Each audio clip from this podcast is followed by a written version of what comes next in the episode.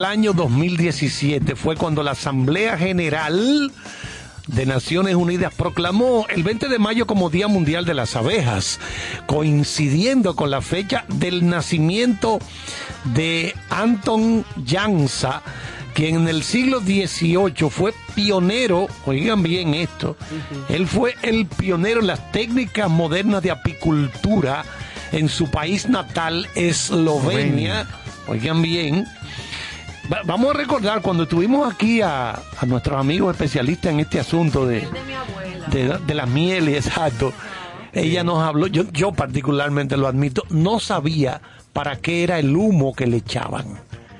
Es para quietarlas. Sí, se tranquilizan Los y así no pican, no atacan Exactamente. a la gente. Entonces, este señor, voy a repetir el nombre, Anton Jansa, en Eslovenia. Anton, bueno, excelente compañero por acá. Ven por aquí. Ah, no, no, pues no, no, no puede. Ahora está No, no, atrás. suelta eso, Sí, pues. Carlos, sigue. Bueno, pues ese señor Anton Jansa reconoció a estos insectos por su habilidad para trabajar duramente y requiriendo a la vez muy poca atención. Precisamente Eslovenia ha sido el país que ha impulsado la celebración del Día Mundial de las Abejas. Las abejas y otros poli- polinizadores como las mariposas, los colibríes, los murciélagos, Ay, no sabía que los murciélagos eh, polinizaban. también El murciélago. pues entonces esos murciélagos y todos los que mencioné permiten la reproducción de muchas plantas, Sí. incluidos los cultivos para alimentación. Son indispensables para la conservación de la biodiversidad. Nos avisan de los riesgos ambientales, indicando la salud de los ecosistemas locales. Ya tú ves, mira, tú sabes que cuando yo estaba en la universidad, que entré a estudiar psicología clínica en la UNFU, eh, dentro de las clases que nos daban en la primera, primer cuatrimestre, eh, había laboratorio de biología, porque había que conocer muchísimas cosas de biología también, Claro, claro. dentro de lo que era la carrera, y una vez cogieron un murciélago. Un murciélago. un murciégalito y porque había que hacer un experimento y lo clavamos. A mí me dio mucha pena porque yo soy protectora. Sí, las cuatro, no, pero no para matarlo, sino para revisarlo, para chequearlo en una mesa de estudio Lo con clavaron cuatro con- con tachuelitas, con con sí. cuatro tachuelitas, las alitas, Abusadores. y le dimos un Monte Carlo. Ah, Se sí. lo fumó entero y lo sí. soltamos y quedó loco. ¡Tum! ¡Tum! Se trayó. Tú sabes que cuando yo estaba en la primaria, en el colegio, Ah, en el eso. colegio Ergos, era esa casa todavía está ahí, a- bellísima. al lado del Jaragua. Sí, bellísimo. Del Hotel Jaragua. Y por la cantidad, la, la gran arboleda que, que tiene esa casa, había múltiples murciélagos. Uy, le encantan cosa- los nísperos. Sí, exacto. Y los mangos, los aguacates, los aguacates, los mangos y los níperos. Ah, pues eh, los murciélagos son de Baní, seguro. No lo dudo. hay una asociación ahí. Una asociación de mangos murciélagos. Exacto. Sepora. Señores, Día Internacional de los Ensayos Clínicos. De los laboratorios, para que tú veas. Dale, Neto, con los laboratorios. Ah, sí, no sabía. Qué bien. Se celebra el Día Internacional de los Ensayos Clínicos con el objetivo de dar a conocer al público en general en qué consiste la labor de la investigación para conseguir una vacuna o un medicamento para una enfermedad concreta. La fecha conmemora el primer ensayo clínico de la historia realizado por el doctor escocés James Lynn en 1747. Oigan eso, eso no es de ahora No. y que, y que sentó las bases para la investigación clínica. Aquel ensayo trataba de identificar la ausencia de la vitamina D como la causa del escorbuto que afectaba a los marineros de la Armada Británica. Claro, porque no comían frutas frescas. Correcto. Estaban La vitamina D también, la en- del sol. En alta mar, tú no puedes consumir alimentos frescos, que entonces era lo que combatía el escorbuto. Claro. La vitamina C, la falta de vitamina C. C y D. Entonces, usted que fue, estuvo en la Marina Británica, Caro. Claro. ¿Cómo? ¿Cómo? Hable un poquito Bueno, de su mira, te explico mi experiencia eh, a través del desembarco que uno de esos grandes presidentes británicos ordenaron. Bueno, usted vio una película recientemente sobre eso. Cualquiera que Master los and oye, señores. Exactamente. Entonces, es a partir de ahí, Mm. eh, mi experiencia fue interesante. Sí, yo pena. adoro la mar, a través de esa experiencia. A mí me dan pena ellos dos porque son buena gente en el fondo, pero tienen problemas. Saludos a, mi- a mis grandes amigos de la Marina de Guerra Dominicana, grandes hombres Sí, sí. que defienden los litorales de esta patria amada. Bueno, Joana, pues cuéntame del Día Mundial de la Metrología. No meteorología, sino metrología. Eso, es, eso tiene que ser obligatoriamente que controlan los metros. Ahora, Ah, ahora sí, ¿no? Metrología, la ciencia que estudia la medición. Míralo ahí. eso es, los metros. eso- Y que tiene un papel de vital importancia para la humanidad, ya que todos dependemos de operaciones precisas y eficientes en múltiples aspectos, como por ejemplo la fabricación y la comercialización de productos y componentes. Depende de un sistema adecuado de medición. También depende de la medición los sistemas de navegación, a propósito de la, De la felicitación Marina. de la Marina, la Armada, los sistemas de navegación por satélite, que junto con la correlación horaria internacional hacen posible una ubicación precisa, permitiendo la interconexión de sistemas informáticos que son complejos en todo el mundo. La salud humana también se apoya en la metrología. Depende de un sistema sanitario preciso, donde la medición juega un papel fundamental. A propósito de ahora, toda esta cifra, que si sí, que si no, que si medidas, que si... Bueno, pues la metrología tiene que ver con eso. Hay que medir muchos parámetros para poder hacer diagnósticos, para tomar medidas también. Bueno, pues Así que... ya tú sabes. Y también es Día Internacional de la Enfermedad de Beset, Besset. Beset. Besset, eh, con B larga. La enfermedad de Besset es una enfermedad multisistémica y crónica de origen desconocido. Eso es lo que tiene Néstor. Que puede generar complicaciones. ¿Y con qué se quita eso? ¿Cómo tú lo descubriste? Yo no sé. No, puede generar complicaciones oculares, neurológicas, ahí está, dermatológicas y arteriales. Oye tú, pero una cosa complicada. Claro, eres tú que lo tienes. La enfermedad de Besset. Bueno, es muy complicado. Sí. Para que tú veas. Y yo no he traído, no he traído li- la lista. Sí, estoy en falta, estoy en falta, porque yo tengo que traer la lista de que hay que celebrar el día de muchas cosas de Dominicana. Por ejemplo, hay que, hay que investigar de manera urgente aquí cuál es el día de la salsa rosada. La menta verde. Ah, ah, Salsa rosada, la combinación de la mayonesa con el cachú. Con el cachú. Entonces, eso es inexplicable. Se le puede poner su chin también de mostaza. No, Para darle claro. como un toquecito. bueno, esos son los popis. Pero los guaguas se la meten ya- como sea. Que ya alguien se adelantó y la están fabricando y se vende ya hecha, o sea, ya viene mezclada. Ah, no sabía quién es ese. No, sí, muchas marcas ya. Ah, no sabía. Eh, lista, o sea, y la he visto en varias cadenas de supermercados distintos. Ot- marcas así como está de moda eh, La marca fritos, privada. No, los fritos o lo que le decimos los tostones, ¿verdad? Que ahora vienen, ahora vienen en funditas. Pues la salsa rosada ya viene lista para, para tú usarla, mezclada. Ah, pero mira, voy a comprar dos galones Pues para... mira, los tostones eh, ya vienen listos, congelados, en una fundita que tú nada más tienes que poner aceite a eh, eh, calentar y tira tu, tu tostón. Ah, no sabía. Un palo. Yo no los he comprado, pero los he visto. Un palo de duro. Bueno, sí está la, venden la yuca ya preparada también. No, ayer vi en el supermercado, inclusive eh, mangú. Eh, ¿Tú sabes lo que vi? Unos palitos de... Palito de coco. No, unos palitos para freír, creo, de cepa de apio. Y el puré de ese Puré, Ah, todo sí, ese tipo de cosas. O sea, mira. De cepa de apio, que es como dulzón. Ahí lo hace mucho. ¿Sabes quién hace un puré de cepa de apio? Un pastelón de cepa de apio horneado que sabe a gloria. Eh, mi consuegra Rosalía Ramírez. Por favor, un llamado, ¿eh? A Rosalía. llamado. ¡Ey! Güey. Un llamado. Bueno, señores, vamos a la, Vamos actuali- a la actualidad con el asunto este de que el Pentágono Ay, ay, ay, ay, ay. afirmó ante el Congreso, las personas del Pentágono estuvieron en una audiencia ante el Congreso estadounidense diciendo que están seguros, están seguros estas personas del Pentágono de que sus soldados se han encontrado con objetos o fenómenos aéreos no identificados y elevaron a 400 Me gusta. las alertas recibidas desde el 2004. Yo jamás pensé un ver un titular, toparme con un titular donde el Pentágono, donde una autoridad del Pentágono, que tú es como que, saludo, tú sabes, lo máximo de lo máximo, de la última de los muñequitos. Eh, ajá. Ah. eh, tuvieras que admitiera así, con todo un informe preliminar, como este encuentro, con los medios y todo, afirmara que ellos eh, han tenido encuentros con hombres y todo aquello.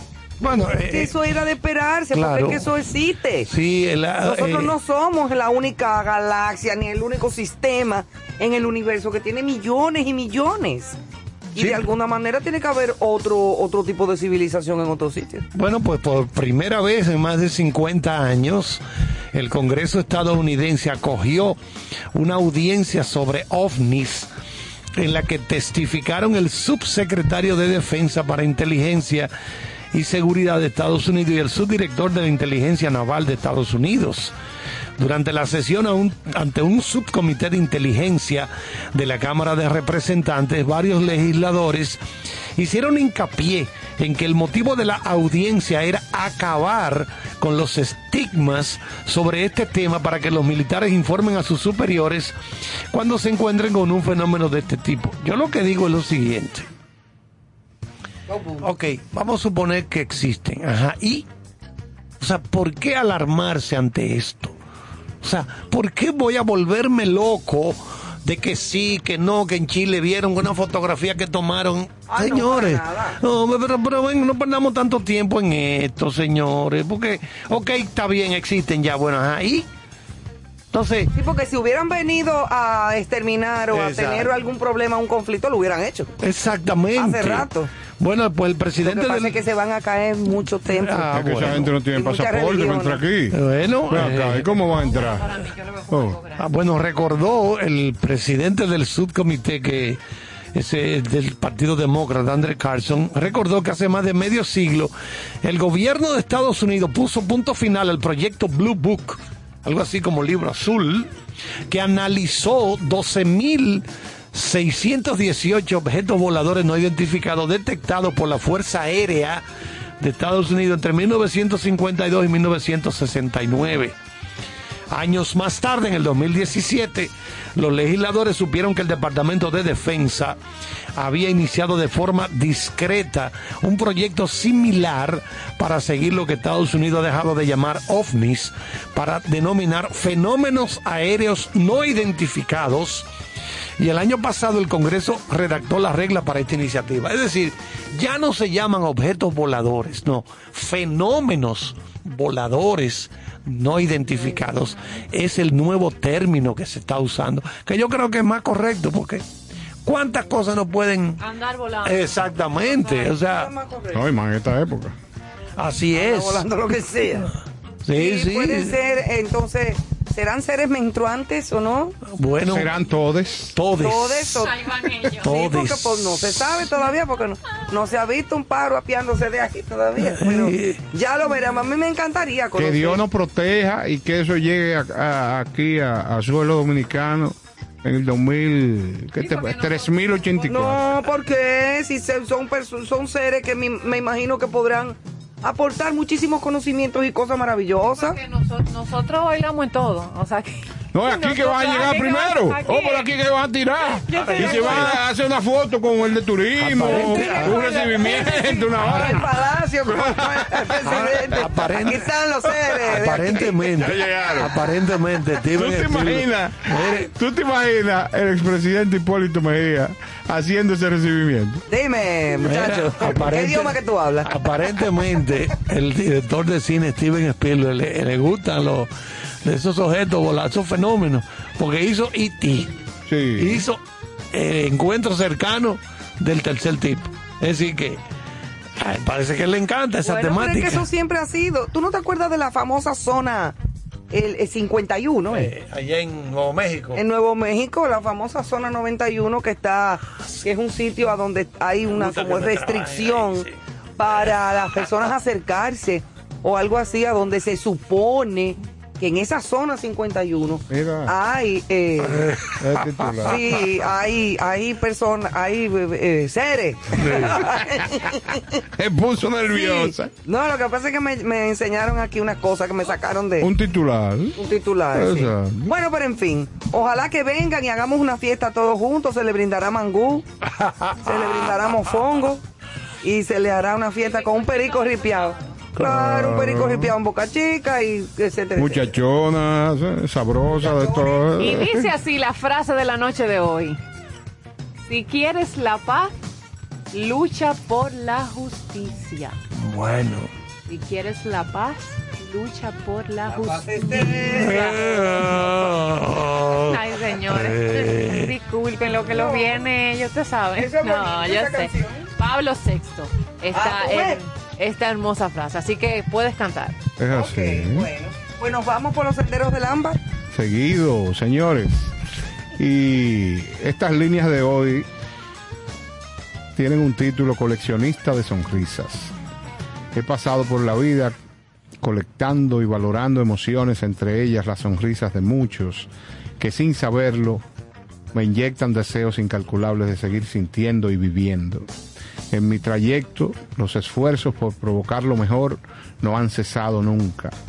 Desde un halago merecido hasta una buena anécdota, de esas que dejan la impresión que el corazón se alteró y todo desembocó en rostro feliz y en una risa furtiva. Ahora la graduación de esta condición donde el ser humano sin tener razones visibles para reír se abraza de la fe y optimismo y le sonríe a la vida y sus carcajadas se oyen a miles de kilómetros a la redonda, sintiendo de manera certera que lo mejor de su vida está por llegar. Se logra después de ver miles de ejemplos de personas que su voluntad y resiliencia es firme y nos genera ejemplo de amor sin condición. Honor para aquellos que nos educan y fortalecen el corazón ante esta selva de cemento en que se ha convertido el mundo y siempre será nuestro deber sembrar margaritas y rosas para que el gris adquiera matices diferentes. Y vamos a mencionar a gente que emula este escrito como Mandela, Gandhi, la Madre Teresa, Martin Luther King, Dalai Lama, Rigoberta Menchú y John Lennon. Señores, la idea es que valoremos el espacio. Y a, propósito de esa frase de la paz. Lógicamente. Bueno, sí, porque el estado natural del hombre es la felicidad, todo el tiempo estar, sentirse bien. Lamentablemente uno termina a veces con otra otros resultados en su vida cotidiana. Hay muchas cosas que dan mucha paz. Claro que sí, pero claro. Por ejemplo, el verbo dar, que a mí me encanta ese verbo. Dar amor. Sí, pues exactamente. Se da amor. Sí. Bueno, vámonos con música entonces. El primer break musical. Sí. Rosario Flores esta noche como invitada especial y no se pierdan una entrevista interesantísima que tenemos con ella.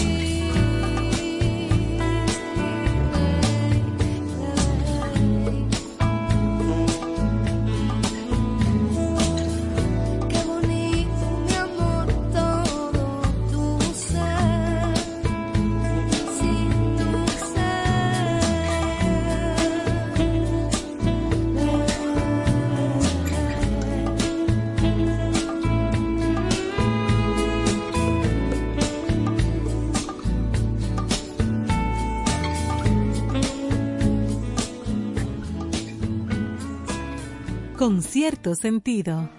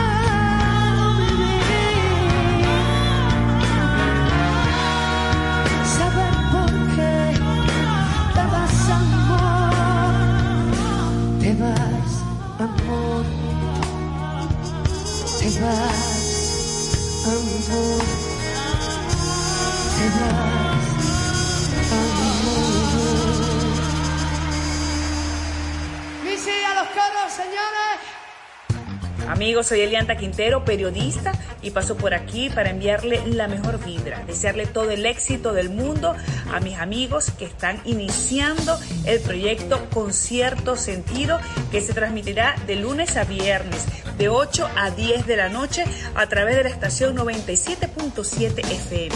Un concepto que buscará resaltar los valores, la cultura y el arte. A ustedes lo mejor del mundo. Concierto Sentido Aquí estamos de regreso con cierto sentido en nuestro especial musical.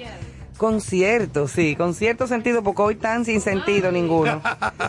Este especial musical de hoy viernes, ya arrancamos con la música de, Rosario Flores y pues, claro, eh, que pertenece a una de las familias de artistas más populares de España, señores. No, es una cosa fuerte.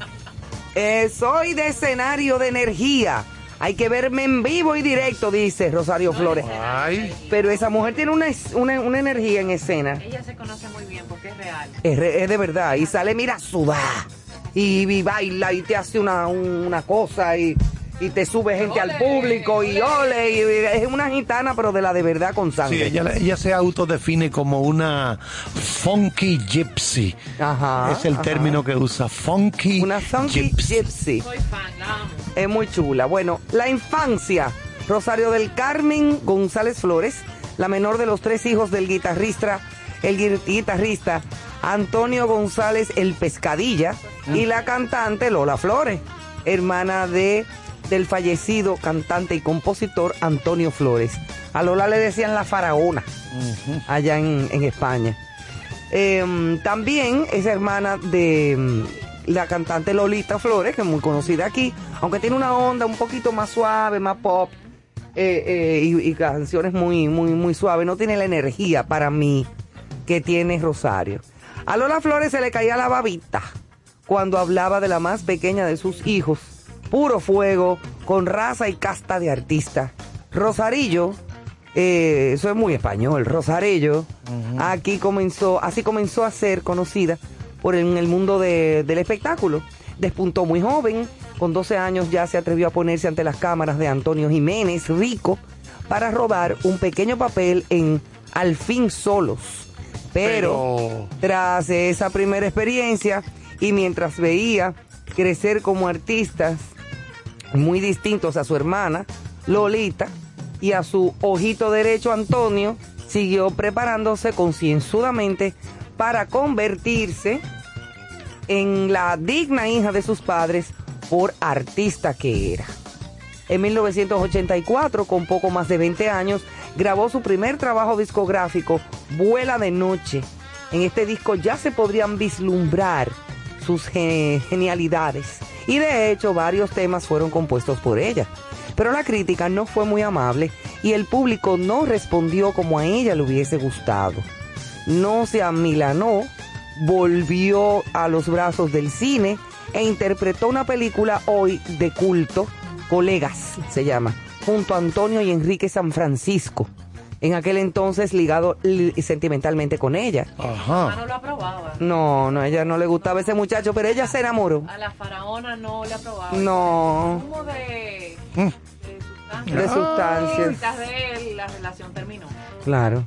Siguió entre celuloide y bastidores de teatro, eh, simultaneando sus trabajos con apariciones esporádicas en la televisión. Bueno, como cantante, Rosario encontró al fin luz en el camino tras lanzarse al mercado de The Ley.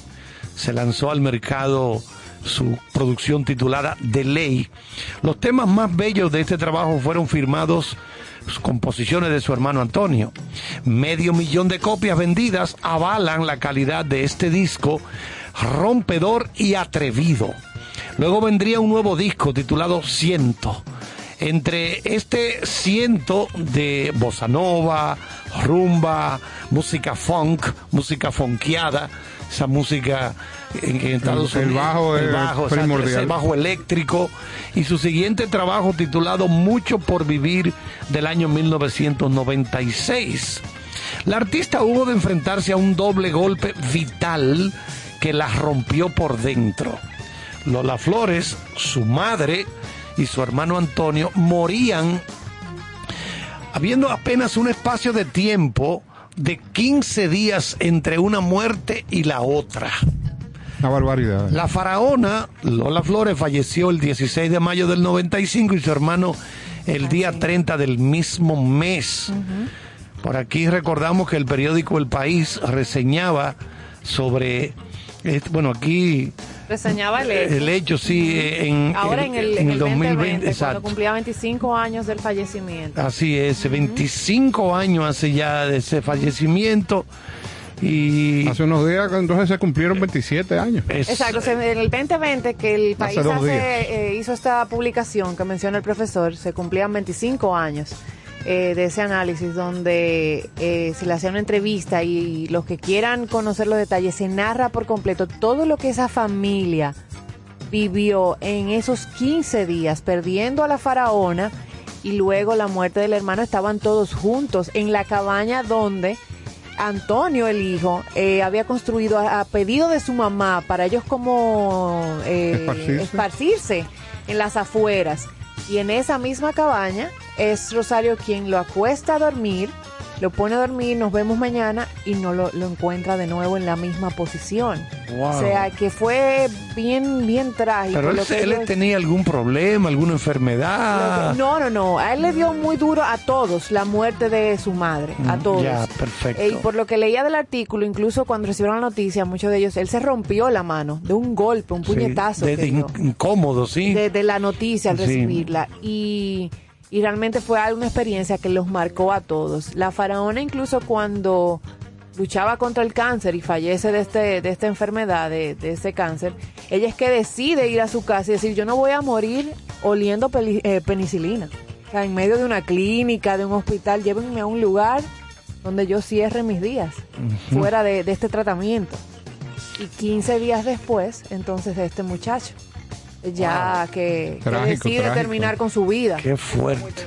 Hábleme un poquito, terminar. maestro Caro. Usted tiene algo ahí sobre la descendencia gitana que se le atribuye a toda esta familia, ¿verdad? Porque Ay, que perdón, un dato curioso de eso, profesor, de esto que estamos reseñando, es que la hija de Antonio Flores, por ende, eh, sobrina de Rosario, es la queridísima y talentosísima Nairobi de la Casa de de Papel. la casa de papel.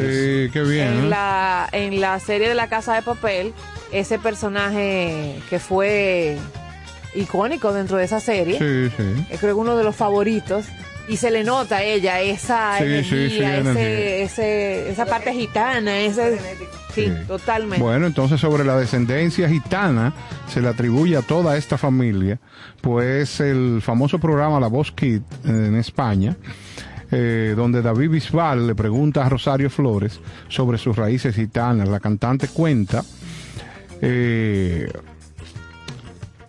Ella dice que si tu padre es gitano, Claro. bueno, pues tú tienes que, tú, eres gitano. Exactamente. Es lo que ella dice, la respuesta, ¿verdad, David? Bisbal. Eso, No. eso es muy interesante. Y Rosario además ha hablado de los orígenes de su madre, Lola Flores. Eh, era una gitana pura, Ay, eh, ay, la ay. faraona. Eh, en los años 50, 60, eh, esta señora hizo, o sea, marcó un espacio particular dentro de la música española y específicamente con esa incidencia gitana. Eh, o sea que eso es innegable.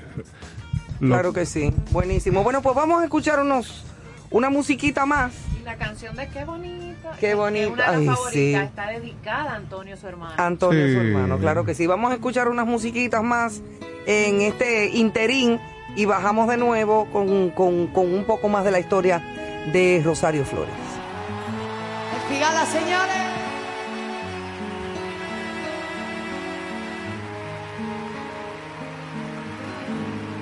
Que porque te estoy queriendo, no me pidas la razón, pues yo misma no me entiendo con mi propio corazón.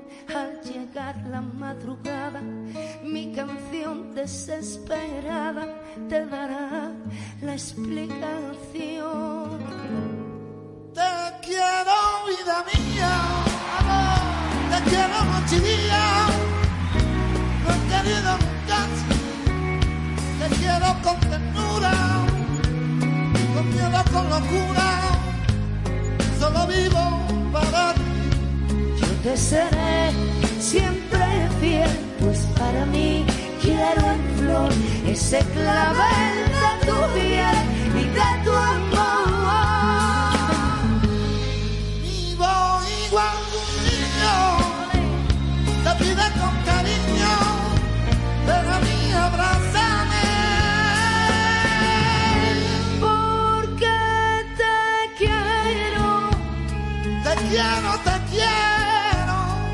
Quiero, te quiero, te quiero.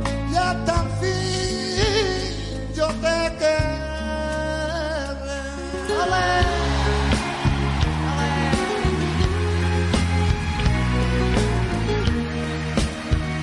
Te quiero con ternura, con miedo, con locura, solo vivo para ti. Yo te seré siempre fiel, pues para mí quiero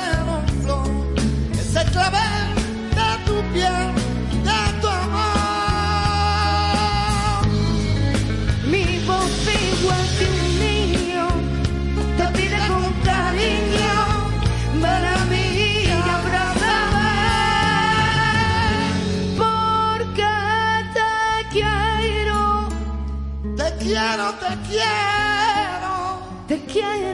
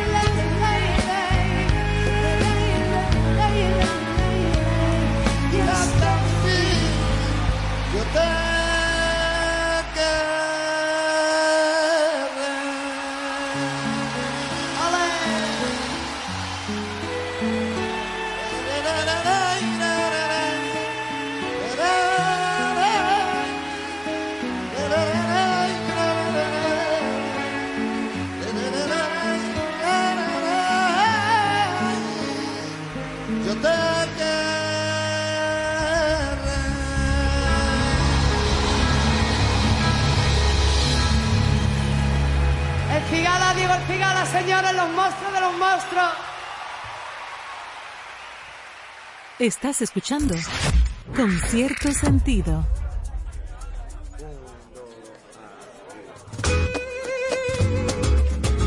Ole. Vamos allá, vámonos, señores. Alza. Y sigo soñando y sé lo que quiero. Aquí sigo cantando y bailando al compás. Tú eres lo último, también lo primero. Tú serás mi principio, también mi final. Amor, si tú me lo pides, yo te bajo el cielo. Si quieres la luna, yo te traigo el mar. Que voy a llevarte a ese rincón perfecto. Que sé cómo llenarte de felicidad. Ay, ay, ay. Sí, sí, sí, sí. Que lo que quiero que me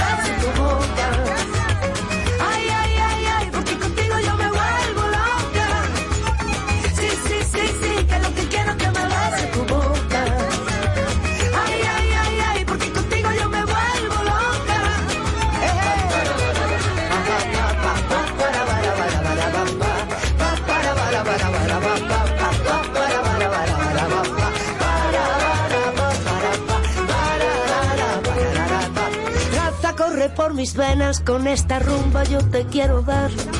Enciéndeme la candela con la guitarra, yo te hago el compás. Ay, tengo lo que tú me pides, tú sabes que yo te lo voy a dar. Tú me quitas el sentido, me das un beso y luego tú te vas. Ay, ay, ay, sí, sí, sí, sí, que lo que quiero es que me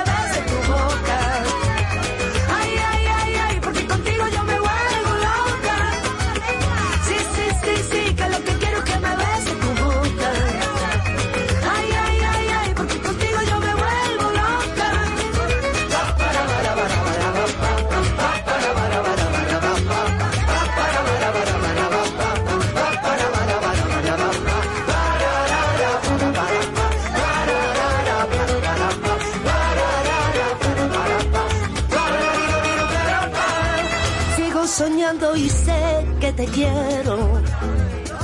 Que yo me vuelvo loca si tú te me vas. Vamos, que tú eres mi sol, también mi consuelo. Que yo seré tu rumba y tú mi compás.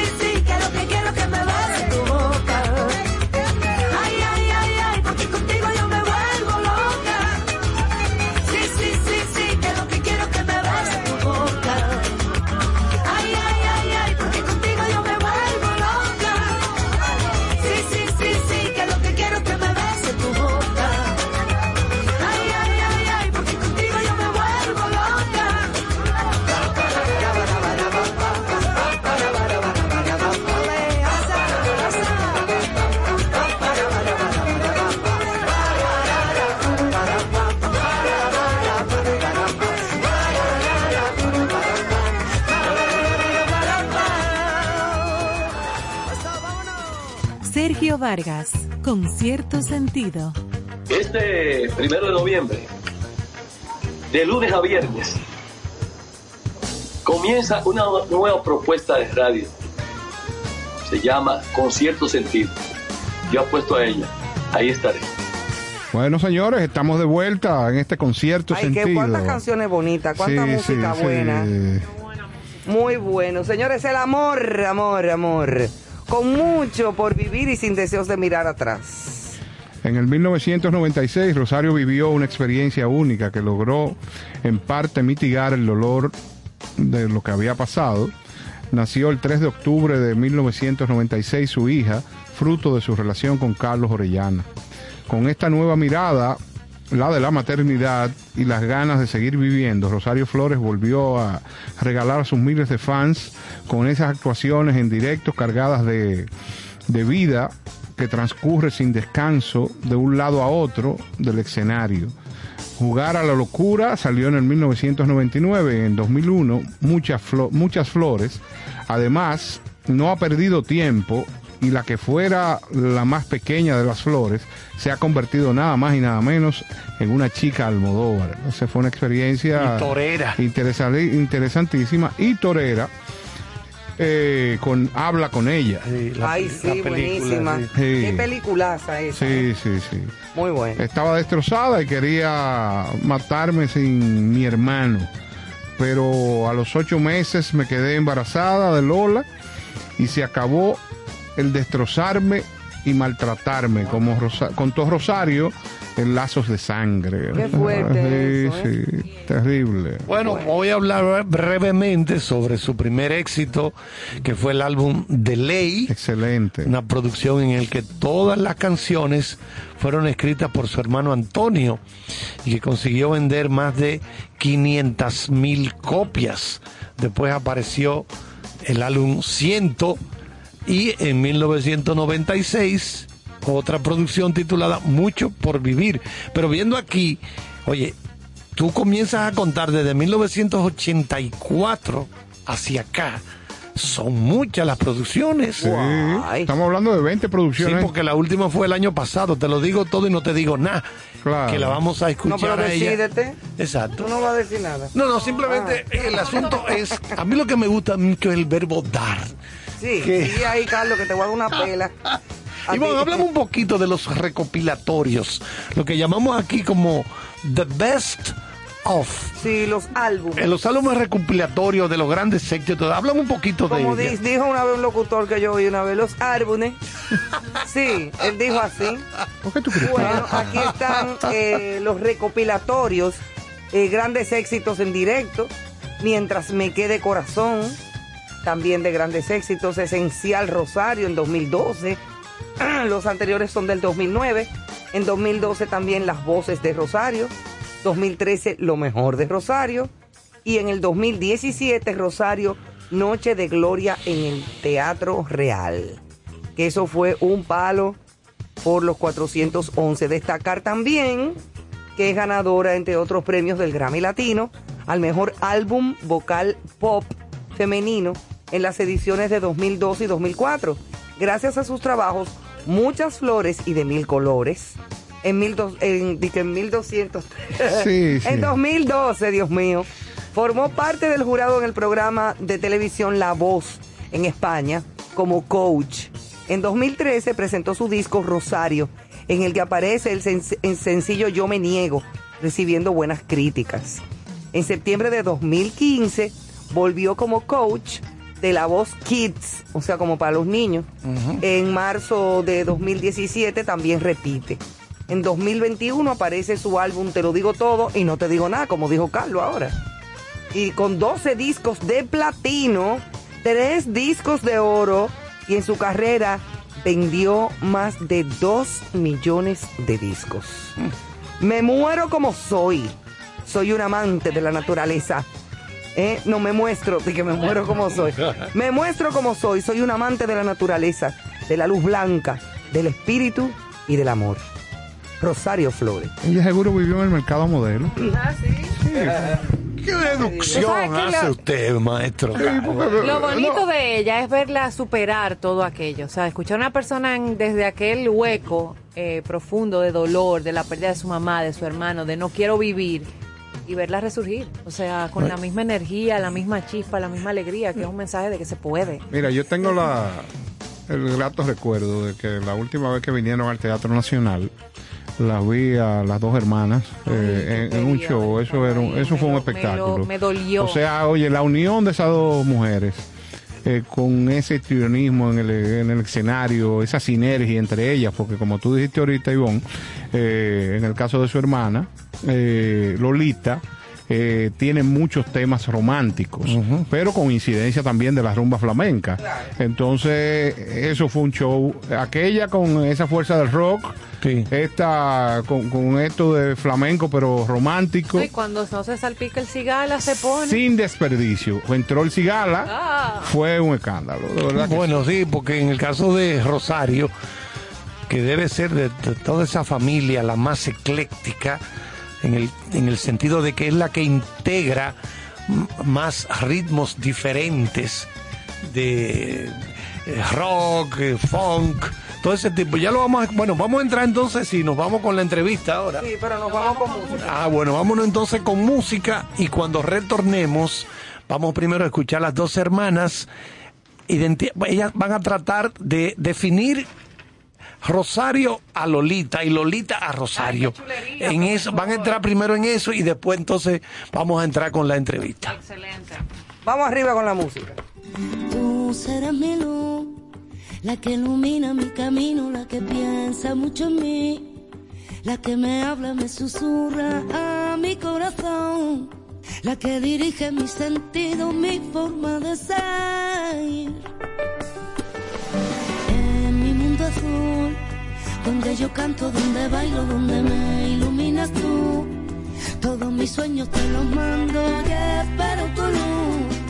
Y no me sueltes de tu mano que no fallaré. Y yo subiré a las estrellas cuando tú me llames y te esperaré. Toda la vida hasta mi muerte y yo te veré. Serás mi gloria,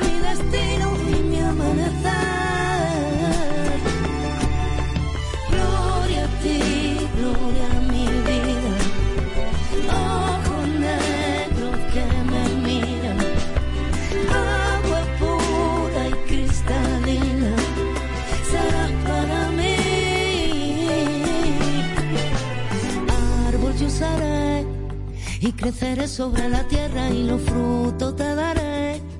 Serás mi gloria, mi destino, la raíz que dejaré.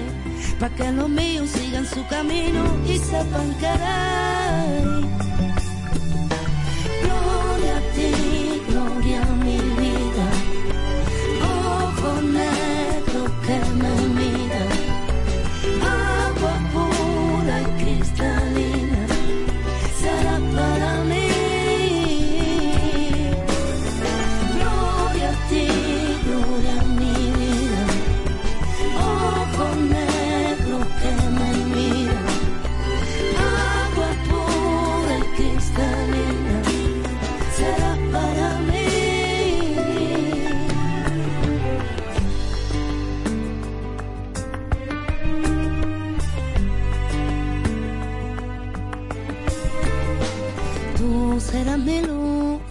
La que ilumina mi camino, la que piensa mucho en mí, la que me habla, me susurra, ángel del amor.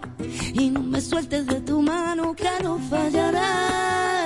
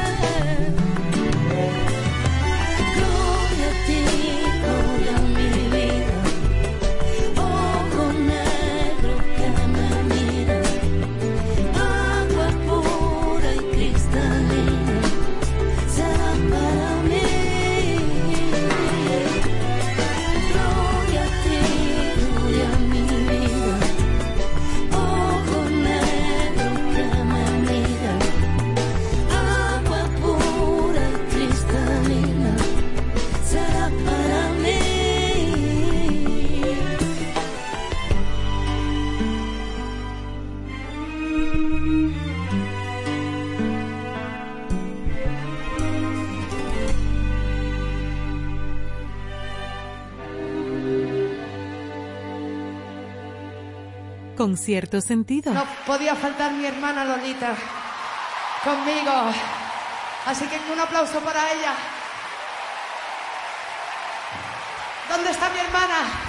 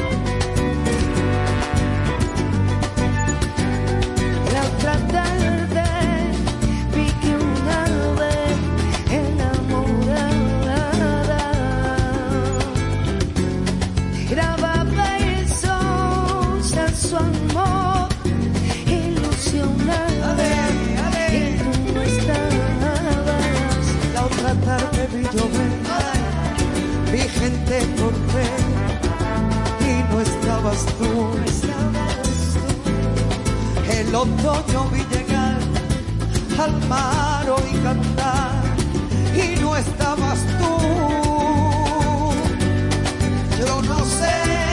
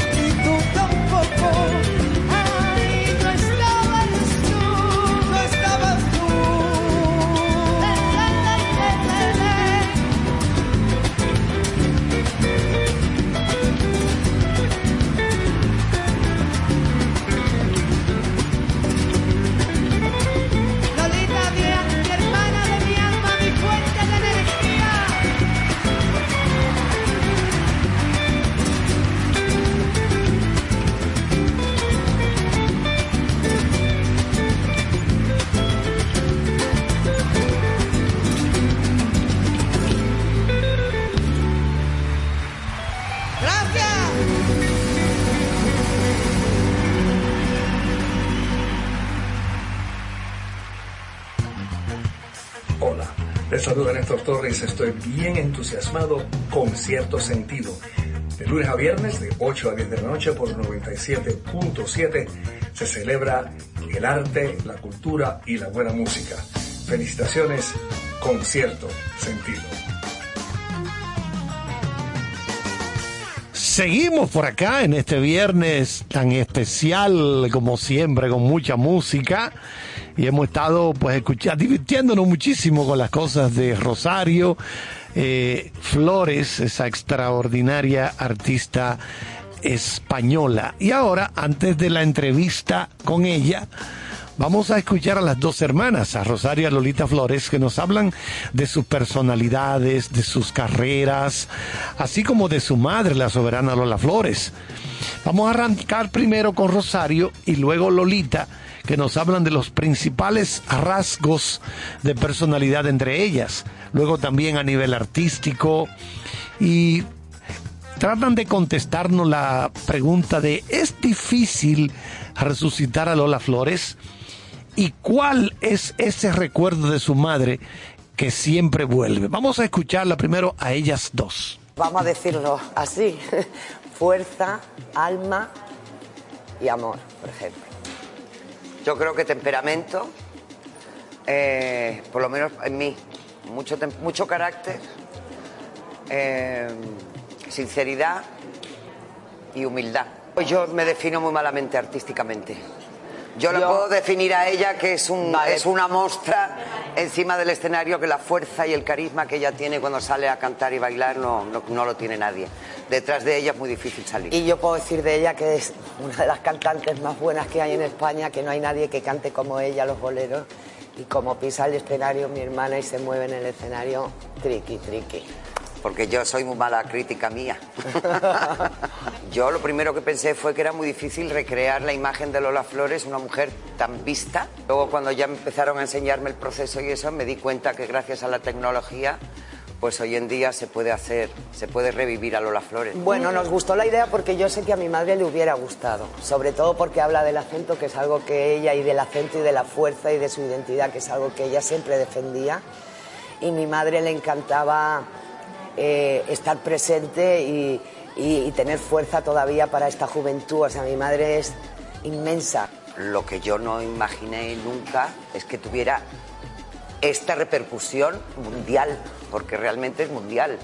A mí me mandan mensajes de, de Costa Rica, de Argentina, de Perú, de Los Ángeles, de Mundialmente. Sí, no, que a ella le encantaría que la, ver cómo la juventud se inspira en ella, cómo los artistas que salen ahora nuevos se pintan el rabo como ella y se inspiran y, y es su inspiración Lola Flores, ¿no? Y eso para mi madre le encantaba, porque mi madre lo que más le gustaba es inspirar y más a la juventud, así que yo creo que ella estará muy orgullosa y muy contenta y nosotros también. Imposible decirte uno.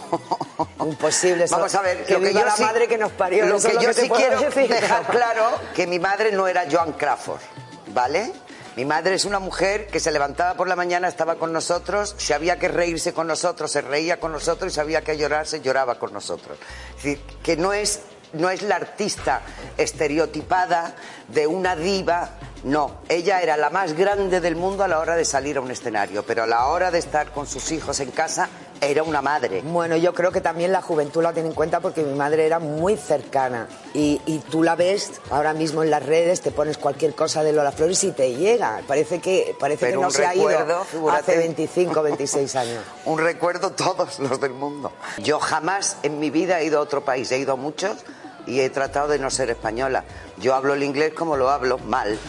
Y el francés, peor. El mejor idioma que sé es el mío, que es el español. Por lo tanto, jamás en mi vida, ni de la gente que yo conozco, ni de mi familia, hemos tratado ser de otro país. Al contrario, yo en Nueva York al principio, cuando yo iba a cantar, me decían, ah, you are Mexican. Y le decía, no, no, Spanish. Spanish, es decir, que no. Spanish and Gypsy. And Gypsy, Gypsy Spanish. Es decir, que peor todavía, española, gitana y española. Es decir, que figúrate tú. Mm, no, yo no recuerdo nada que me hayas hecho sentir mal por eso. Y si alguien me ha mirado, y si alguien me ha mirado mal así, me ha dado exactamente igual. Porque mi madre me llenó de tanta fuerza que que, que tendría que ser algo muy, muy duro, muy importante para que nos doliera, ¿no?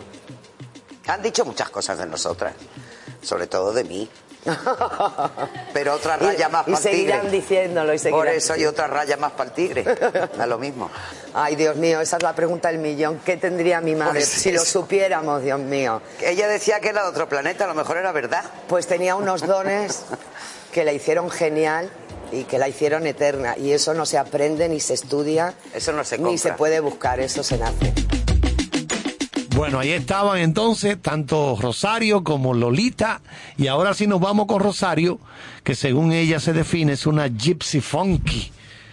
Oigan eso, así es como ella se define. La primera pregunta que le hacemos a Rosario es, ¿te gusta mucho el mar? ¿Cuál es tu relación con él? Pues toda, porque yo soy agua y porque realmente ahora vivo en el mar, muy cerquita del mar, tengo esa suerte. Me fui hace cuatro años al mar a vivir y creo que el mar es, somos nosotros, ¿no? Cada ola es nuestro latir. El mar como que te saca de, de la vida terrenal, ¿no? Y te lleva a la vida de arriba, ¿no? A la, al cielo. Y yo creo que el mar, no sé si podría vivir sin mirar el mar, creo que no. Que me faltaría algo muy grande, ¿no? En mi cuerpo, yo creo. ¿Eres de las que se meten en el agua, aquellas personas que bucean, que chapotean? Ya menos, pero sí soy buena nadadora. He sido siempre muy buena deportista. La verdad, los deportes se me, se me han dado muy bien porque somos muy fuertes de constitución.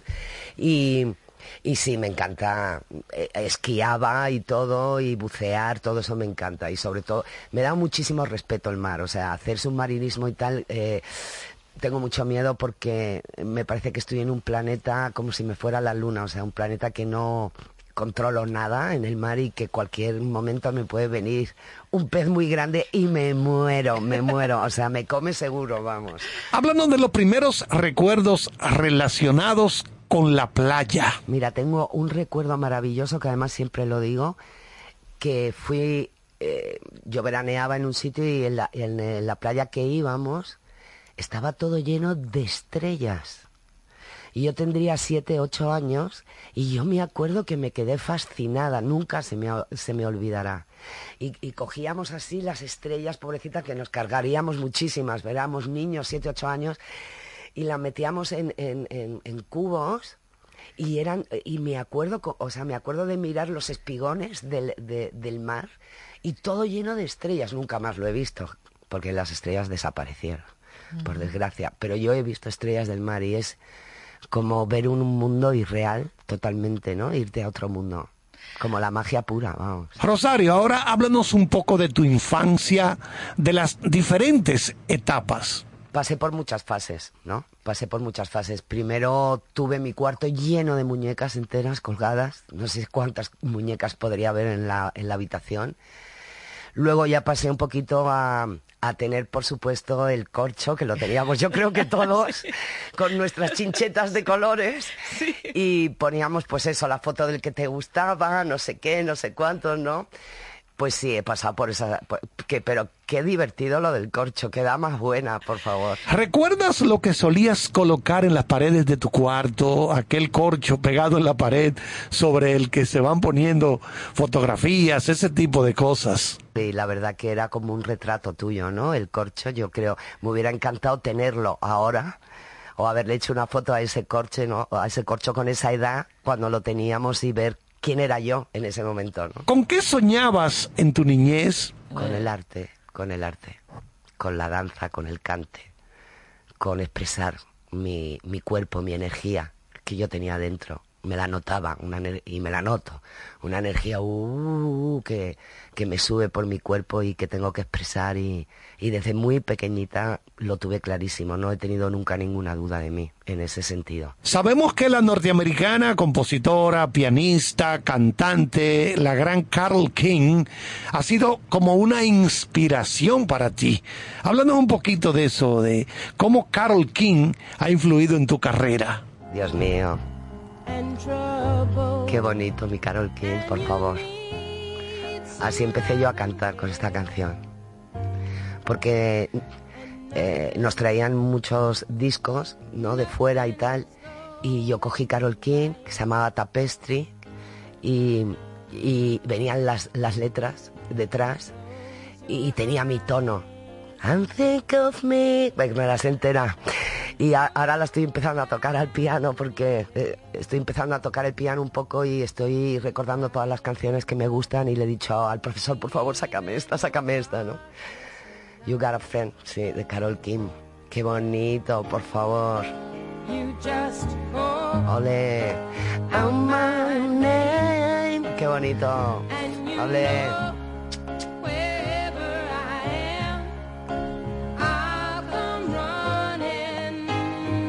¿Cómo, cómo es la música de, que te inspira, que te llega, que, Evocadora, ¿no?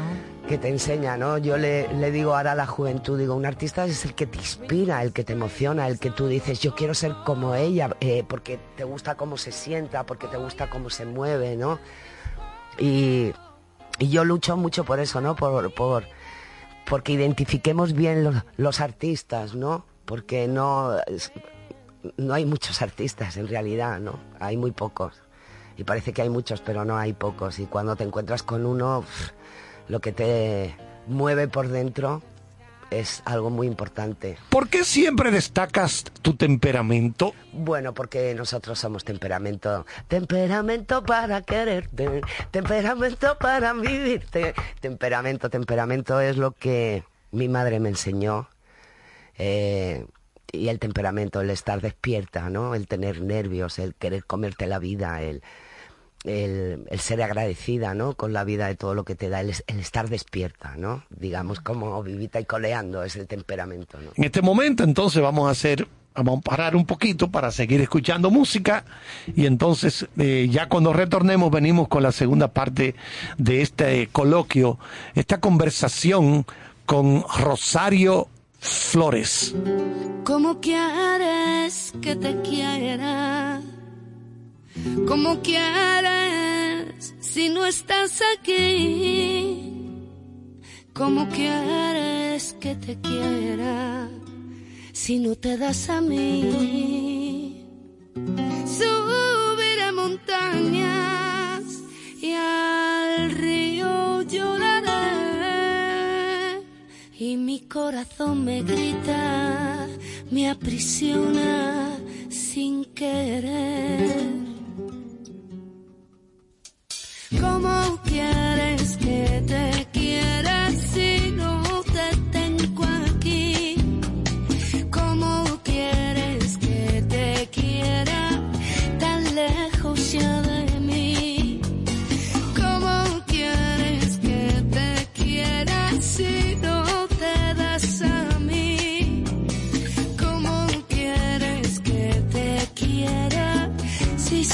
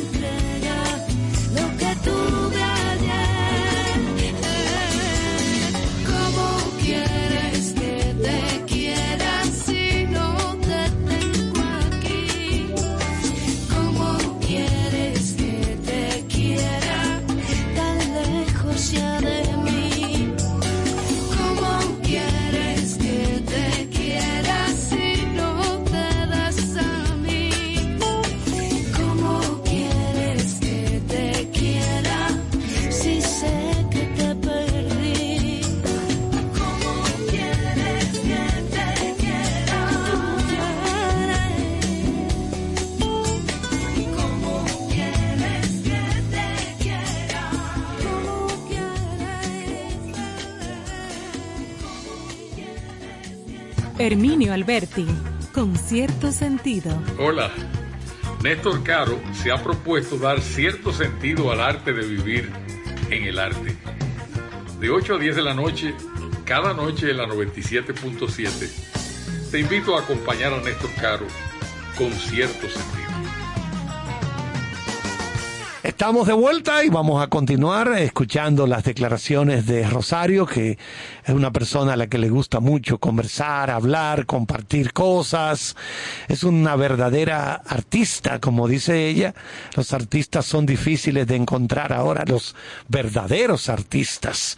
Por eso ella le, le encanta cuando está al lado de un artista que ella considera que es genuino, auténtico, pues le encanta ese tipo de, de personas. Rosario, ¿tú crees que eh, se lleva en los genes el asunto este del temperamento? Yo creo que sí.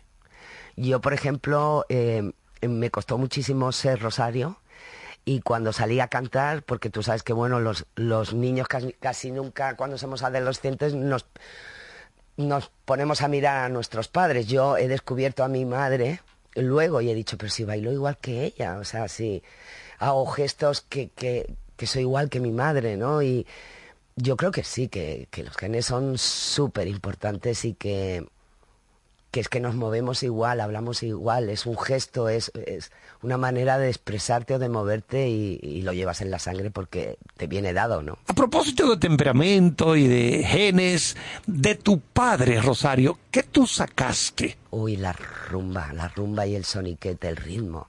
Yo soy esencialmente en música, mi raíz musical es mi padre, de la, de la rumba catalana, porque además yo escuchaba la rumba catalana y el flamenco en mi casa, pero es que yo luego escuché a Otis Redding, a James Brown, a toda la música soul, ¿no? Y el R&B que había en esa época. Y siempre he dicho que soy una gypsy funky por eso, porque escuché las, las, las dos músicas y las quise mezclar, ¿no? Exacto, sí, sí. Y, lo- y- y bueno, yo lo conseguí, eh, por lo menos yo estoy contenta Sí, sí, sí. De, lo, de lo que he hecho en mi música, pero mi padre era el músico de mi casa junto con mi hermano. Eran los dos los músicos y, y luego las mujeres éramos como las que teníamos la energía, ¿no? Para expresar y para bailar, ¿no? Pero eh, el músico de mi casa era mi padre, por supuesto. Si hay una escena en que recuerdes a tu padre y tu hermano, ¿qué escena sería esa? Pues mira, sería la escena de que mi padre le estaba enseñando la guitarra a mi hermano y yo dije, yo también quiero, y a mí no me la enseñaron y no sé por qué. ¿Sabes? Eso es lo que tienen la- las familias flamencas, que, bueno, ahora ya me imagino que habrá cambiado, pero vamos, en mi época lo que se suponía es que los hombres tocan la guitarra y las mujeres las que cantamos La y bailamos, pero que me hubiera gustado que mi padre me hubiera enseñado también la guitarra, porque yo tenía más ilusión que mi hermano, pero no me hizo mucho caso y se la enseñó a mi hermano. Suponemos que tu casa vivía llena de guitarras por todos los lados. Sí, mi padre era un guitarrista que cuando llegabas a casa siempre estaba tocando la guitarra, él tocaba todos los días y aparte yo sé lo que es lo que es para un músico un instrumento, ¿no? Por mi padre, a mí, por ejemplo, no sé cuándo hemos estado en reuniones, saca la guitarra de tu padre, digo, no, no, no, la guitarra de mi padre no la saco porque eso es sagrado, ¿no? Porque hay eh, instrumentos que, que es como la persona, ¿me entiendes? Nadie ha vuelto a tocarla. Bueno, yo la toco un poquito, sí, la toca mi sobrino Guillermo también que toca la guitarra, mi, mi compadre Antonio Carmona también. O sea que tengo muchos músicos que a ellos sí se les dejo, pero no a cualquiera. Rosario, ahora vamos a recordar el momento en que te presentas por primera vez ante un público. ¿Asistieron tus padres a esa primera presentación? Me acuerdo que, que me hice el traje que quería sacar. Me acuerdo que me fui a, a, una, a una tienda que había una señora que tenía los collares que saco, collares étnicos, pues yo era muy jovencita, no tenía dinero para comprármelo ni nada, ¿no? Y le, le rogué que me los dejara. Y era un poquito dura y me costó la vida que me dejara los, los collares.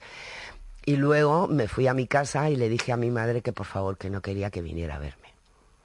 Y mi madre me dijo, ¿por qué? ¿No? Y le digo, mamá, porque si vienes tú me va a costar muchísimo más que, que cojan mi atención y, y- mi madre, que era muy lista y muy bonita, me dijo, te comprendo, Rosario, te comprendo, me da mucha pena no poder ir a verte, ya te veré en otro momento.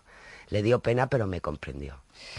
Y fue la primera vez que, me- que yo cantaba con una banda, o sea, yo no había, yo había cantado en mi casa con mi hermano, pero nunca me había puesto a cantar de cantante con una batería, con un bajo, con un micro, ¿no? Y, y realmente le pedí a la vida, a todos mis ángeles, que lo único que pensé, que además lo digo siempre, que fue la frase que más me acuerdo, que pensé, Rosario, da todo, porque ahora es el momento, como no lo hagas ahora, no lo vas a poder hacer nunca, da todo, olvídate de todo el mundo. Y yo salí, te lo juro, a cantar en mi primera vez en mi vida y dije, y me olvidé de todo. Y dije, algo en especial va a suceder, que era el gato. Y bueno, la gente me aceptó tanto, me acuerdo que cuando salí, salí, canté cinco canciones y salí, ay, ay, ay, y me decían, canta otra, y yo, no, no, yo no salgo más, que ya lo he hecho bien. Y mi hermano Antonio se quedó flipado porque realmente nadie me había visto cantar y bailar como, como lo hice en el Morocco, porque lo, lo hice por primera vez.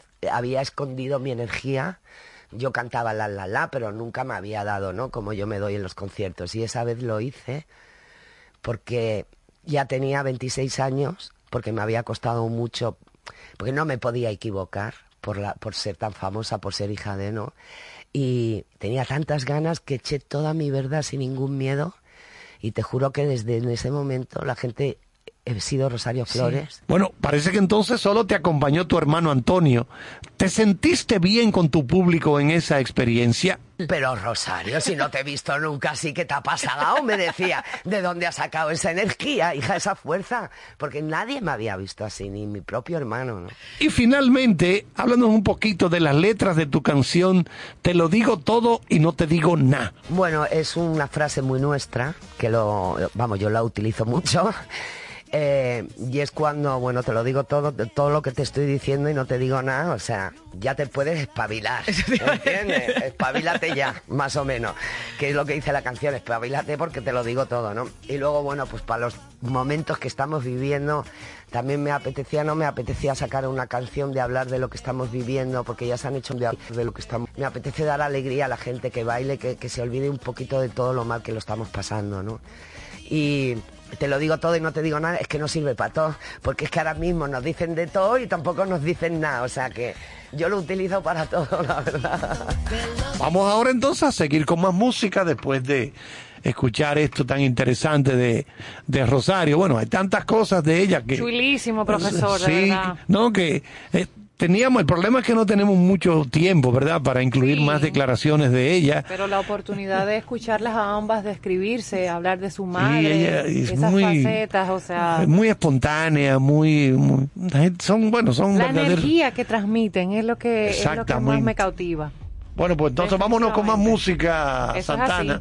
Vámonos con más música de Rosario Flores, aquí en Con Cierto Cierto Sentido. Sentido. Dele, Manuel.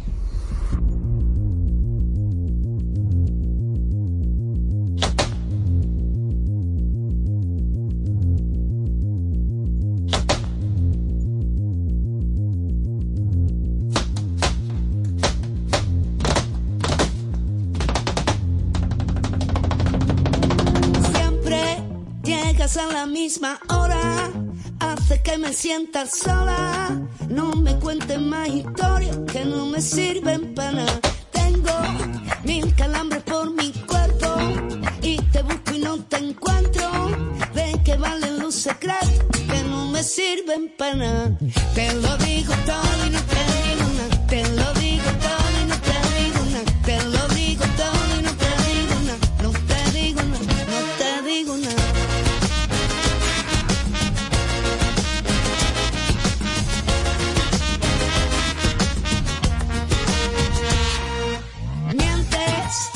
te haces daño simplemente. Deja ya esa tontería. No juegues a la locura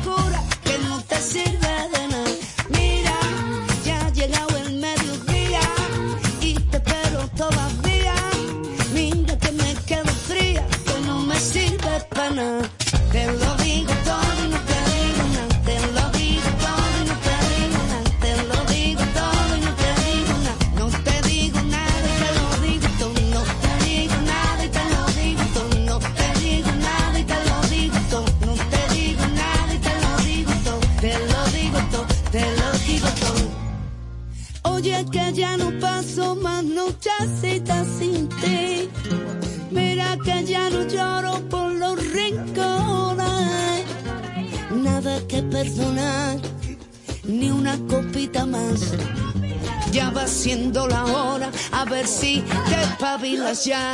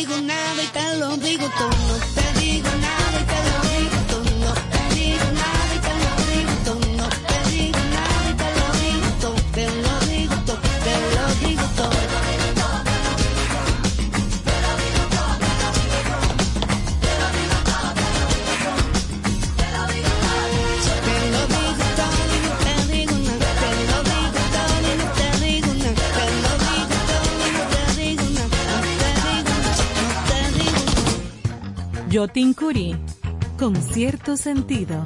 Muchas felicidades a los amigos de Concierto Sentido. Gracias por compartir el arte de buen vivir. Enhorabuena, allá nos vemos.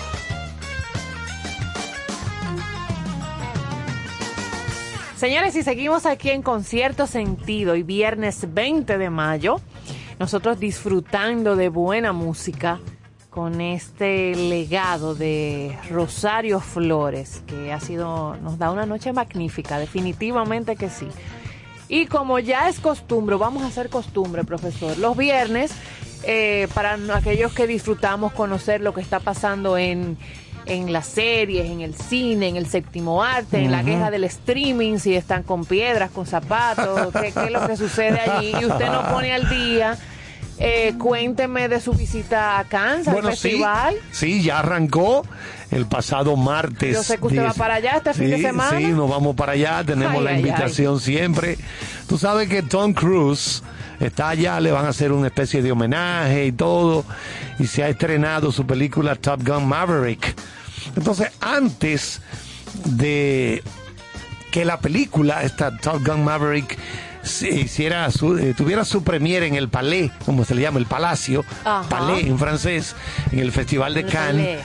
Él se sentó para una, lo que se llama una conversación máster, ¿verdad? Con el periodista francés Didier Alouche, a la que yo tuve acceso, claro está. No, pero, estamos pero, ligados allá. profesor, tiene que traernos esos Claro. audios y traducciones. Claro, claro, pues repito, este periodista francés Didier Alouche en el Teatro de Bussy, que está, es un, es un teatro famoso de este festival que tiene unos mil asientos y que estuvo, bueno, ya, ustedes se imaginarán cómo estuvo aquello. No cabía, se quedó gente afuera de los fans, de los seguidores de Tom Cruise. Recuerden que el estreno de Maverick fue retrasado varias veces debido a la pandemia. Claro. Cruz, que por mucho tiempo ha defendido la experiencia que se vive, o sea, cómo el cine se vive en una sala. O sea, porque a él no le gusta mucho que las películas las vean en, en televisión. Entonces, eh, él ahora, dos años después, ha dicho que ha valido la pena la espera. Ahora, yo estoy de acuerdo con el profesor, porque yo no sé, puede ser así sea un clavo, pero lo- las producciones de Tom Cruise yo tengo que verlas en salas de cine. Sí. Pero oye lo que él dice. Dijo en esta entrevista interesante allá en Cannes que cada vez que la fecha de estreno de la película se retrasa. Ay, no, ahora no, todavía no. Pandemia. Ahí vuelve la variante, Sí. esto.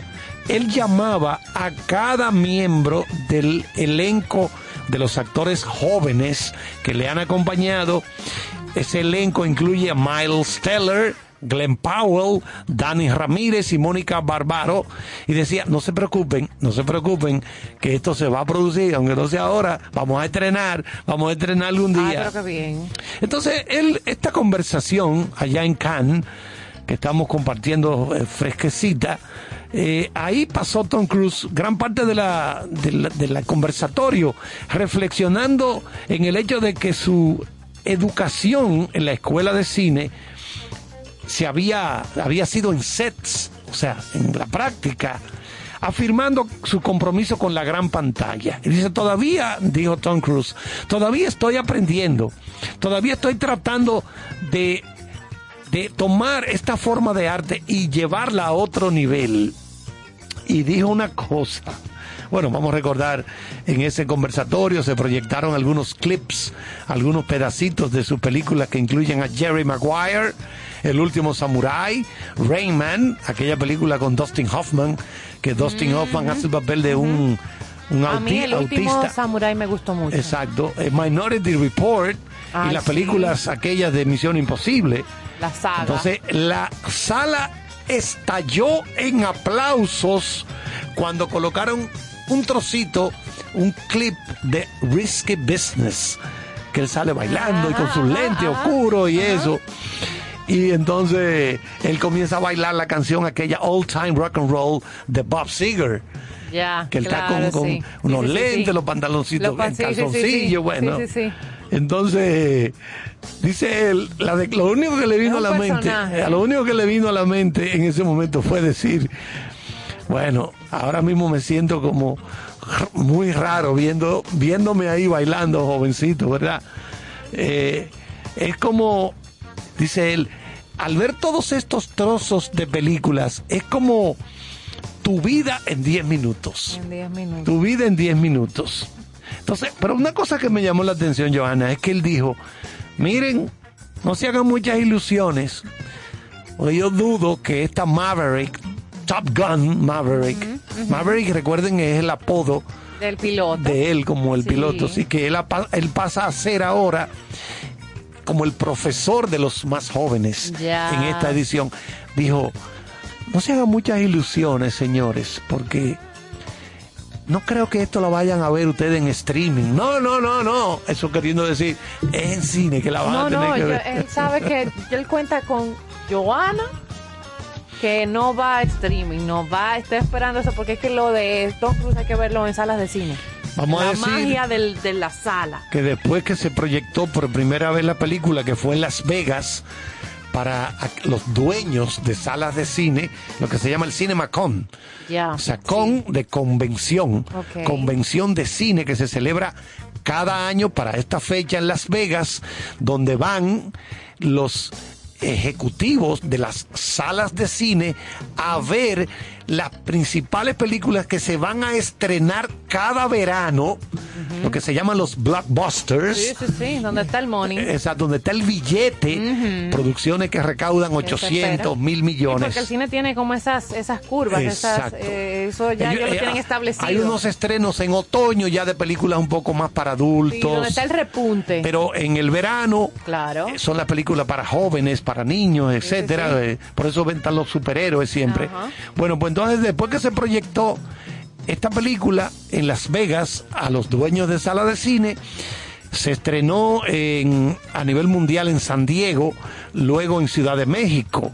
Después de Cannes, donde estamos ahora, el elenco viajará a Londres para la premier con una lista de invitados de la realeza que incluyen al príncipe Williams y a Kate Middleton, que es su esposa. Wow. A ese Y nivel. al profesor Charles. Ah, no, no, claro, Claro, estaremos por allá porque cuidado. somos a pana Cuidado. full. Claro. Entonces, él dejó entrever, repito, que esa secuela de Top Gun, entre comillas, vamos a ponerle, nunca, nunca iría a, la- a las plataformas streaming. Y también, entre otras cosas, él habló de por qué eh, él mismo le gusta hacer sus, sus, Sus peripecias. su- sus acrobacias, Ajá. sus Sí, sí, sí. stunts. Dice, eh, cuando se le preguntó sobre esto, si él venía, veía, enfrentaba alguna presión para distribuir una película al servicio streaming, se rió, sonrió con una carcajada diciendo, eso no va a pasar nunca, eso no va a pasar nunca, porque eso no me va a meter presión a mí. Ay, no. Nunca. Entonces, eh, Él, Yo- él- él sabe quién él es y la marca que hay alrededor de él. O sea, él sabe. exactamente, hay que reconocer que, bueno, eh, Y he leído que los, no recuerdo en qué fuente fue, pero que los críticos que fueron a, a ver y que no estaban esperando gran cosa, fueron, bueno, tengo que ponchar aquí porque me toca ver, porque sí, esta es parte de mi trabajo. Salieron totalmente sorprendidos. ay, O sea, muy buen feedback. Oye, oye, cuando le preguntaron que por qué te gusta tú, a ti hacer todas tus stunts o, acrobacias Sí, y acrobacias, bailar y todo. y se vive cortando y, Sí. y dándose golpes. y- Dice él, bueno, que por qué, la pregunta era, ¿por qué insistes en hacer tu propio? Dice, a pesar del peligro que implican, Claro. él contestó, pero es que nadie le preguntó a Jim Kelly, ¿por qué tú bailas? Recuerden Jim Kelly, una figura ya de época pasada en, el, en Hollywood. ¿Por qué bailas? ¿Por qué haces tus propios... eh, Coreografías. Claro, bueno, Ajá. porque lo siente. Claro. Porque no quiero, me siento todavía en capacidad de poder hacerlo y no quiero que otra persona sea la que lo haga. Y es un plus, la gente va a verlo porque sabe que es él que hace todo. Exactamente. Entonces vamos a recordar que el festival se extiende hasta el día 28. Es quizás el festival de más renombre a nivel mundial. Sí, eso es así. porque está el festival o la Mostra de Venecia, De Venecia. en Italia, que es muy bueno también. Está la Berlinale, el famoso festival de cine de Berlín. Está el Festival de San Sebastián en España, en la parte, en la zona de Cataluña. Ahí tú sabes que en cerca de ahí, en Barcelona, cerca está el Festival de Sitges, que es el festival de cine fantástico más reconocido a nivel mundial. Claro, están, por ejemplo, los grandes festivales de Estados Unidos, en el Sundance, que se especializa en cine independiente. Está el Festival de Cine de Toronto. Muchos festivales interesantes, Sí, pero solamente en España se celebran al año 160 festivales de Wow, cine. 160. wow. Lo que pasa es que no, no hay Yo a tiempo. veces quisiera ponerme al día con Sí. todas esas producciones. No, eso es imposible. y Yo no, no, no, no hay forma. Bueno, pero vámonos ya, Johanna, porque yo creo que ya el tiempo está... Sí, sí, sí, sí. Nosotros ponemos más musiquita, pero esta casualita estuvo muy interesante. Siempre la, la estamos eh, trayendo aquí los viernes para el disfrute de ustedes también. Y seguimos con música. Diga usted, Manuel. Rosario Flores, aquí en Concierto Sentido.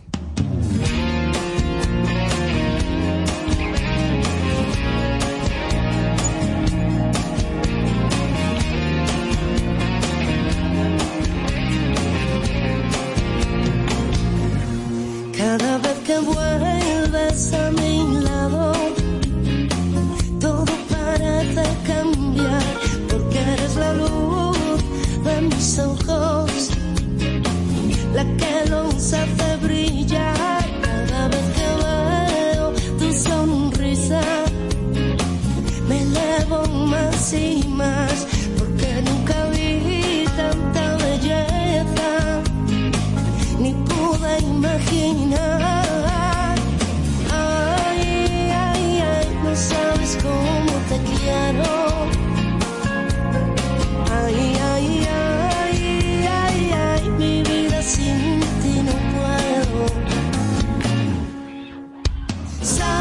Eres mi bendición, mi sangre, mi canta, mi respiración. No sabes cómo te quiero eres para mí lo primero. Y es que eres la razón de vivir, mi anhelo, mi esperanza, mi principio y mi fin. No sabes cómo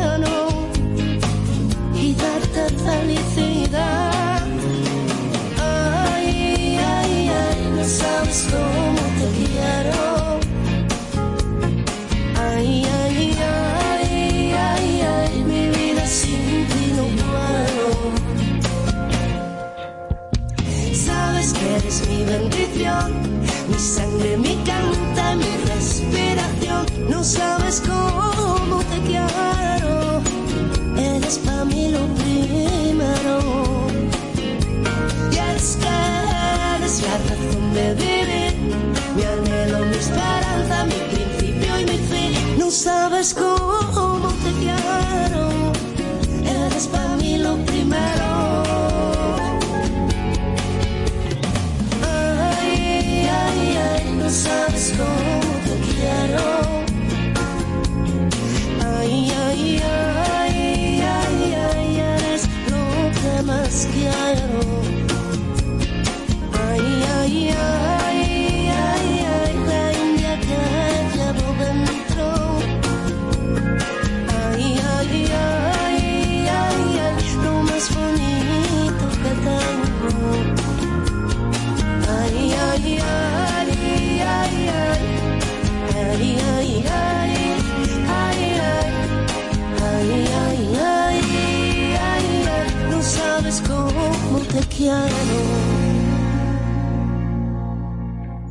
Estás escuchando con cierto sentido por estación 97.7. Y aquí estamos en concierto sentido como cada viernes y como cada noche. Señores, recuerden que nosotros estamos aquí en vivo a través de estación 97.7 todos los días de lunes a viernes de 8 a 10 de la noche. Exactamente. Y hemos disfrutado muchísimo, hemos conocido de la vida de Rosario Flores, de toda su trayectoria, altos y bajos, Ay, sí. éxitos, esa entrevista tan chulísima eh, que nos trajo el profesor Carlos y esta capsulita de cine. Ha sido un viernes sin desperdicio. Súper, súper, súper chulo. Yo Sin estoy gozándome toda esta música porque yo soy amante de la música flamencosa. No, no, y yo soy y fan de de la Rosario, Rosario. y de la Rosario.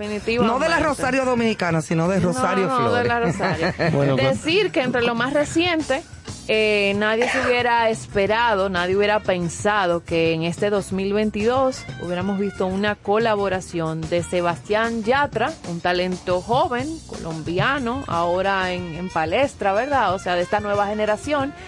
Y a través de su cercanía por el proyecto de La Voz Kid en España, eh, pudo hacer y grabar una colaboración con Rosario Flores para su nuevo lanzamiento y su nueva producción Dharma, que es un nuevo trabajo discográfico. Y allí ha sorprendido haciendo el anuncio de que tenía una colaboración con Rosario Flores. Mira qué bien. Así que no es cualquier colaboración. eh, así que quienes son fans como nosotros, seguidores de la trayectoria de Rosario Flores y quieren verlo más actual y qué bueno que ya tenga la apertura de seguir vigente y de colaborar con nuevos talentos, pues ahí está esa colaboración con, Eso es lo que importa en estos con tiempos. Sebastián Parece que-. Hubo un dinero, Parece Carlos. que Lolita pasó un momento de apuro económico. Y él le dijo, Y- no te y- apures. Y ella, Sí, sí, eh, sí. Rosario, fue la Rosario que se canteó. Su familia para él. No, pero es que imagínate, su su uni- familia. es su- y su familia es su única hermana que le queda. Exacto, eso mismo dijo. Dice- es su única hermana dijo- lo que le queda. dijo- se le fue la mamá y el hermano de golpe, como quien el dice. papá había muerto. Bueno, Y dijo- ya había muerto el padre. Dice, mi hermana es mi madre, ella es mi padre, ella es mi hermano. Qué es la única familia que me queda. Exacto, mira, ahí está. Pegada de ella. Ahí, señor. Ahí está. Profesor, cuéntame Del patrimonio. del- del- de los varos. Del billete, bueno, Del billete se calcula, menudo. De la dinera. se calcula que ella ha acumulado un patrimonio que puede oscilar entre 2 a 5 millones de dólares. Usualmente Yo me lo cobra encuentro poco, para sí, toda la sí. trayectoria y los discos y las Yo cosas que tiene. Sí, Sí. bueno, tú sabes que en Europa los impuestos son muy fuertes. Sí, son fuertes es el y- problema. y, eso está calculado en dólares. No, que estas plataformas hacen unos cálculos en base a todo lo que está, ¿verdad? Más o menos dentro del streaming publicado. O sea, Sí, que eso no es verdad. necesariamente propiedades Bueno, y ¿y demás. cuánto cobrarías, eh, Rosario? María, porque si ella está sola, por ejemplo, si la contratan sola con un guitarrista, por ejemplo, de eso de, fla- de flamenco, ella podría cobrar 200 mil dólares, sería 150 eso, mil dólares. Pero si tú, tú- no, no, yo quiero un grupo. Claro, la Sube banda. Exacto, hasta- la banda sube, full. Sube hasta 800 Claro, mil dólares. obviamente, claro. Entonces, por ahí está... eh, Igual que yo cuando me contratan. Claro, exactamente. Entonces, Qué buena ¿Qué pecosa. hacemos aquí? aunque ella hace cine, ha hecho cine y, y tiene apariciones. Sí, pero no, no, no se ha consagrado como actriz realmente. Su dinero proviene de su carrera del cantao. cantao. Y nos vamos. Bien, bueno señores, pues esperamos que hayan disfrutado a plenitud nuestro especial de esta noche, como cada viernes. Pasen muy buen fin de semana. Protéjanse del polvo del Sahara que se ha respirado en estos días. Pues, hombre, Pónganse sus pues, hombre, mascarillas y sigan disfrutando de con cierto sentido hasta el lunes, si Dios lo Dios permite. quiere. Buen fin de semana. No hace falta que te diga que me muero por tener algo contigo. Y es que no te has dado cuenta de lo mucho que me cuesta ser tu amiga. Ya no puedo acercarme ya a tu boca sin desearla de una manera loca. Necesito controlar tu vida, ser quien te besa y quien te abriga. No hace falta que te diga que me muero por tener algo contigo. Y es que no te has dado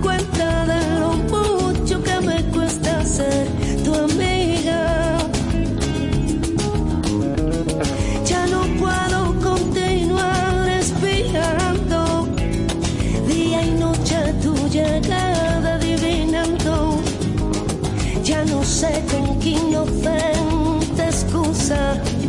Pasar por tu casa.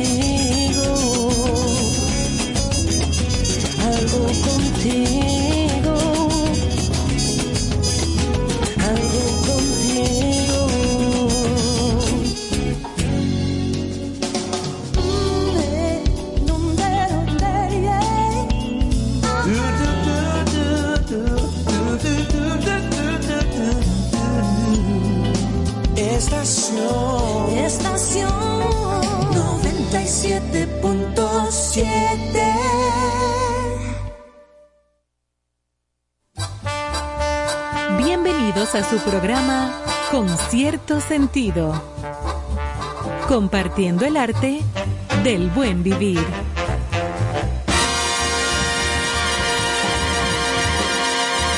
Por estación 97.7.